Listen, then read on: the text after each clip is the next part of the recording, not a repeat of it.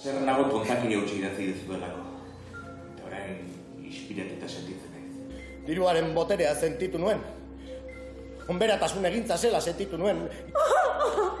Eta nola sentituko zara niretzat lan egiten? Ba, ondo. Ondo. Bai, ondo, bai.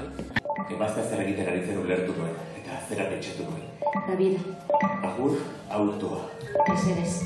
Erraudi alde egiten ikusi nuen. Oso gogorra da niretzat favorez. Allá por octubre de 2022 inauguraba la temporada de nuestro ambigú Cecil Marquet y entre otras cosas nos contaba en qué andaba, que era ni más ni menos que poniéndose al frente de la primera producción euskera de Pabellón 6, Love and Money. Esta obra de Denis Kelly, llevada al euskera, como digo, por Idoia Barrondo, y ahora vuelven a la carga, van a estar de nuevo en Pabellón 6 con más amor, más dinero, entiendo, y sigue al frente de la dirección Cecil Marquet, que ya está al otro lado. Muy buena, Cecil. ¿Qué tal? Bienvenida de nuevo al último apuntador. Y eso, lo que comento, ¿no? Volvéis del 1 al 10 de marzo, ahí vais a estar en, en Pabellón 6.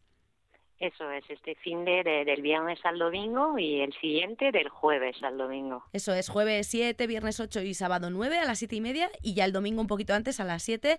Love, and Money, Amor y Dinero, con esos cinco actores en escena contándonos pues una historia, ¿no? La de Jess y David, que refrescanos un poquito la memoria mm, y cuéntanos también si se mantiene el elenco, si hay algún cambio de aquel 2022 a a ahora.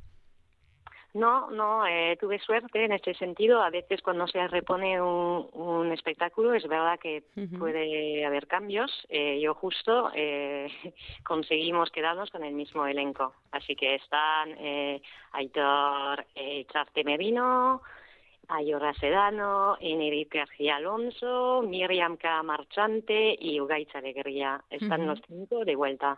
¿Y qué- cómo ha sido este reencuentro con, con el texto y con las sensaciones y volver ahí a, a representarla? Eh, muy bien, la verdad, eh, es verdad que después de año y medio, eh, se, est- eh, se estrenó hace año y medio, más o menos, y pero muy bien, eh, muy bien. Se, hay cosas que cambian, creo, eh, más porque has evolucionado tú, ¿no? Como persona también eh, en año y medio, Claro. y es muy bonito. E- El último ensayo que hicimos eh, el domingo pasado eh, Ayora Sedano, que hace el papel de, de Jess, estaba comentando que ella acaba la, ac- acaba la obra con un monólogo final mm, bastante largo y me decía que, joder, le entiendo de otra manera ahora y ahora lo entiendo mucho mejor, todo el, el viaje de, de Jess durante la obra. Ajá. Y es verdad que cuando lo hizo era muy emocionante porque de repente había pues colores diferentes y, y es verdad que sonaba diferentemente de repente el texto. Ujú. Jess, como dices, eh, a la que se encarga de interpretar a Yora, que es la protagonista junto a David de esa pareja que están endeudadísimos, ¿no? Y con lo cual mm, caen a, a lo más bajo, a unos infiernos de los que nos hablabas eh, aquella vez. Y de hecho es donde empieza la historia, porque la contáis un poquito al revés, ¿no? Cuéntanos la manera de, de escribirla o de, o de verlo, ¿no? Que tuvo el autor en su momento o ahora a la hora de subirla a tablas. Ya, pues de escribirla no sé porque no estoy en la cabeza de Denis Kelly, que es el autor. Pero lo conoces mucho, ¿eh, Cecil, no? Eh, leí muchas obras de él, pero no todas y bueno, eh, sí, a ver, es familiar con su trabajo, ¿no? Como, pero, pero bueno, no soy para nada una experta.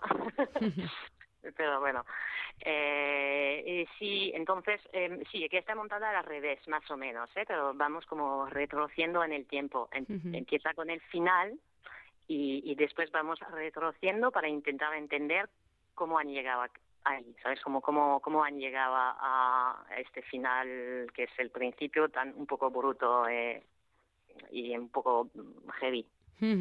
Y lo que nos puedas desgranar de la trama, hablábamos de una pareja, eh, están muy hundidos, que no sé, solo por las deudas, ¿qué es eh, lo que les lleva a estar tan abajo? Claramente la, la, la obra está escrita y montada como, como una fábula ¿no? contemporánea em, que a través de, de la historia de, de Jess y David, esa pareja endeudada que, em, em, que está más como invitándonos a, a preguntarnos un poco sobre, sobre la, la sociedad actual. Eh, sobre el neoliberalismo, la sociedad de consumo, eh, qué estamos dispuestos a hacer, eh, en qué luchas hay que... Bueno, son, muchos temas, pero también se acerca un poco a mm, los abusos en el mundo del trabajo, eh, la, salud mental. Eh, es una obra muy muy muy rica eh, en ese sentido que, aborda muchos temas, pero los primeros claramente son esos, ¿eh? el, el neoliberalismo y un poco la, la crueldad ¿no? de, de, del mundo financiero, eh, uh -huh. cómo funcionan los bancos. Ahora, una vez que has metido la pata, es muy difícil eh, salir de ahí. Eh, sin pegar plumas, vamos a decir. Uh -huh. Y luego lo que hablábamos, ¿no? Esa, ese interrogante que lanza la, la obra, que, que, queda del amor en esta sociedad que está obsesionada con la pasta, ¿no? Esto de love and money, bien traído a los dos términos. La sociedad, pues, no sé, compramos, tenemos eh, cosas materiales, eh, ¿de qué nos sirven, no? O finalmente esto nos ayuda o no, eh, porque al final hay cosas quizá más importantes, ¿no? Obviamente. sí, eh, a ver, yo en ese, ¿no? Es, nos vamos a poner filosóficas, pero uh -huh. el tener eh, físicamente, ¿no? Parece que, que ha sustituido otras cosas como de tener como riqueza, ¿no? Personal, como más de... Eh, yo estoy, me, me hace pensar eh, a menudo, ¿sabes? En la en el musical Cabaret, ¿sabes? Uh -huh. Que cantaban Money Makes the World Go Round. Uh -huh. Eh, y, y, es verdad que um, hay también ese dicho, ¿no? Que el dinero no hace la felicidad. Eh, pues venga, quizás no, no del todo, eh, pero hay que ser bastante ingenua para, para pensar que no contribuya de alguna manera hoy en día. Uh -huh.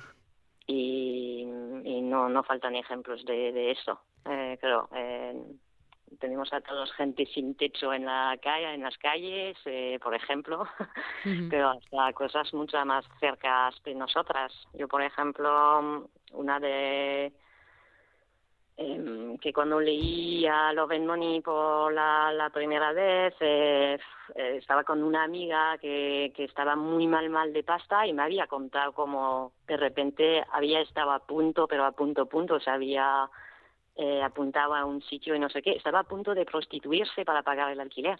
Uh -huh. ¿Sabes? Que hasta había hablado con hombres que le decían, pues puedo ser tu sugar daddy, ¿sabes? Si quieres. Yeah, sí. Lo hacemos, en cambio, en cambio te pago el alquiler y, y que ella estaba pensándoselo con un hombre para uh -huh. hacer esto y al final en el último momento dije, ¿qué estás haciendo? ¿Sabes? Uh -huh. Pero um, eso, que, que el, el dinero y los problemas económicos que hay hoy en día son una realidad muy cruda y que nos tocan que a todo el mundo, creo, y más y más, desgraciadamente. Sí, sí, que está al orden del día, de hecho, y que al final el ser humano pues se encuentra a veces en momentos ¿no? que, que quizá pues no hubiera imaginado que iba a tomar ciertas decisiones, pero claro, ahí están para salir del paso en ocasiones. Luego están también diferentes interrogantes que la historia deja, ¿no? Como, como el, estos juegos de palabras que están también muy sobre la mesa, si trabajamos para vivir o vivimos para trabajar, ¿no? Porque a veces eh, el trabajo nos engulle por, por aquello de conseguir quizá ese dinero del que hablamos pero bueno, ese dinero también la idea es eh, gastarlo o invertirlo en, en propia vida, ¿no? No tenerlo solo por tenerlo. Eh, completamente. Yo creo que esta pregunta, trabajar para vivir o vivir para trabajar, eh, es una pregunta que sí, te podrías sentar toda, toda una tarde ahí en tu cama metida eh, reflexionando sobre esto. Como, porque además a mí me parece, por ejemplo, una barbaridad hoy en día seguir pidiendo a la gente que trabaje 40 horas a la semana, ¿sabes? Eh, 40 horas a la semana son muchas, ¿sabes? Que eh, estamos vivos para vivir nuestra vida, no para estar trabajando para ganar un dinero que a menudo, a, a, además, no, no es suficiente, uh -huh. que llegas al final del mes como muy justito y, joder, 40 horas a la semana son muchas horas ahí metidas en el trabajo que igual hasta es un trabajo que no te interesa tanto. Yo tengo la suerte de hacer un trabajo que me guste, ¿sabes? Pero no creo que sea necesariamente la, lo mismo para todo el mundo. Uh. Entonces, pues es mucho pedir, es mucho tiempo que pasas en el trabajo. Sí, desde luego, por ejemplo, en el, tu trabajo, aparte de vivir eh, tu vida propia, pues te permites eso, el lujo de vivir otras, de mostrarnos otras, como estas de las que estamos hablando, de estos personajes que que se van a, subir en este caso de nuevo ahí a las tablas de pabellón 6 defendiendo Love and Money y, que no sé, nos contabas que al final retomar una obra después de año y medio en este caso largo, eh, bueno, pues tiene sus, sus curiosidades, ¿no? Ese tema de Ayora a la hora de ese último monólogo, no sé qué otras circunstancias han, han variado o qué, qué diferencias habéis notado ahora a la hora de retomar el trabajo. Eh, creo que eso es muy personal para todo el mundo. Eh, eh, quiero decirlo, mm, Ayora, por ejemplo, comentó esto, pero es verdad que no fui preguntando a todos los actores y a las otras actrices. Eh, mm, la verdad, porque lo primero es que mm, no tuvimos tiempo, porque son actores y actrices muy buenos, entonces que trabajan mucho y fue un poco difícil cuadrar un calendario para, para volver a a, ensayar, así que eh, cuando hemos tenido ensayos era como a ensayar y, no mucho a, Al lío, claro que sí. Pero en tu caso, por ejemplo... En tu, en tu, caso, por ejemplo, cuando ya has retomado de nuevo el texto y te has visto allí de nuevo con ellos, estos días que habéis podido cuadrar para el ensayo, eh, ¿cómo, ¿cómo, te has visto y qué, qué, no sé, qué nuevos retos o qué eh, dificultades o no has encontrado al retomar la, el trabajo? Dificultades eh, no, no, no creo, eh, pero mm, sí que de repente como volver a, oír eh, el texto em, desde personas ajenas, quiero decir como que porque en, en, casa lo lees tú, ¿no? Y de repente es como las palabras están en la, las bocas de otras personas y, y suenan con sus voces, suenan con sus cuerpos. Eh, y eso fue como un poco emocionante. había momentos que se me había olvidado eh, lo emocionante y lo divertido a la vez que podía ser esa obra.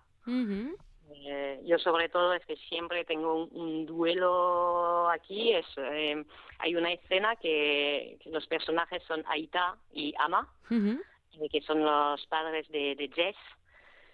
Y esa escena para mí es, es eso, es que es a la vez muy emocionante, lo que cuentan no es para nada divertido, pero es que me, me, me, me, parto el culo. Es que son muy divertidos porque hay algo tan trágico en ellos, en eh, lo que dicen, cómo lo dicen, que, que me hace reír, pero estás a ¿por qué ríes? Es como es horrible lo que están contando. Del puro drama, ¿no? De la pura situación eh, sacas ahí esa vena cómica. Ya, ya, y a ver, eh, la actuación que tienen los dos también, eh, que en ese caso son eh, Aitor Echarte y Miriam Camarchante, que están interpretando a Ama y Aita, sí. y, me hacen mucha gracia.